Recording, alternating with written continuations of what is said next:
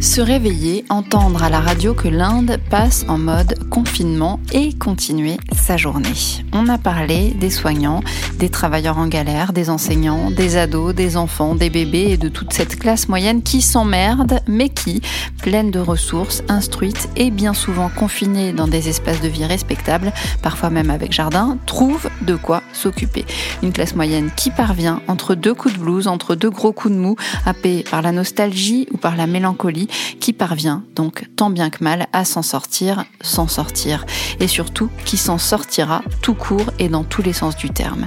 Or, on l'entend partout, on le sait, on le lit et puis on l'imagine aisément, tout le monde n'est pas logé à la même enseigne avec ce confinement.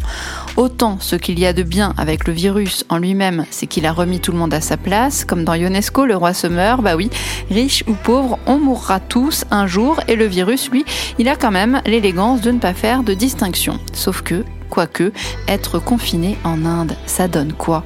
Autant, donc, même s'il passe partout et s'en fout royalement de votre niveau de vie ou de votre classe sociale, autant le confinement, lui, c'est pas le même pour tout le monde.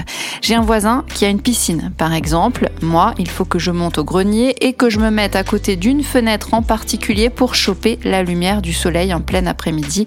Et moi, je suis bien parmi les mieux lotis, sans aucun doute. Les étudiants dans leur chambre de bonne, déjà, ils rigolent sûrement un peu moins.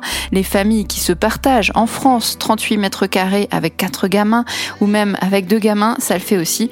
Il y en a, et là aussi, c'est un peu moins fun que pour mon voisin. Ceux qui ont vu sur cours ou sur l'immeuble d'en face, plein nord, sans balcon, les femmes battues, obligées de supporter les accès de colère, certainement encore plus nombreux que d'habitude, étant donné les circonstances, et de vivre H24 dans la peur avec un homme violent, les enfants maltraités toute la journée avec leur bourreau, la liste pourrait s'allonger même sur notre territoire parce qu'il y a aussi les SDF, les personnes handicapées, les personnes âgées dépendantes, les sans-papiers dans les squats, les mères célibataires et mineurs, les malades psychiatriques.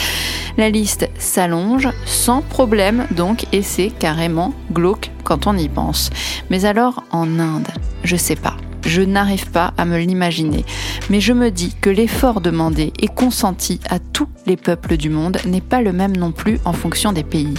Je me dis qu'on est bien gentil en général quand même, nous les êtres humains de cette planète, qu'on est capable d'en faire des efforts pour sauver les vies des autres et pas seulement la nôtre, qu'on accepte sans se plaindre d'en faire des sacrifices pour le bien commun et qu'à un moment il serait bon que les politiques s'y mettent un peu aussi à envisager d'agir pour le bien commun parce que ça nous éviterait à tous d'avoir ensuite à rattraper le coup en étant obligés de vivre comme des rats ou presque. Ou presque. Ou presque.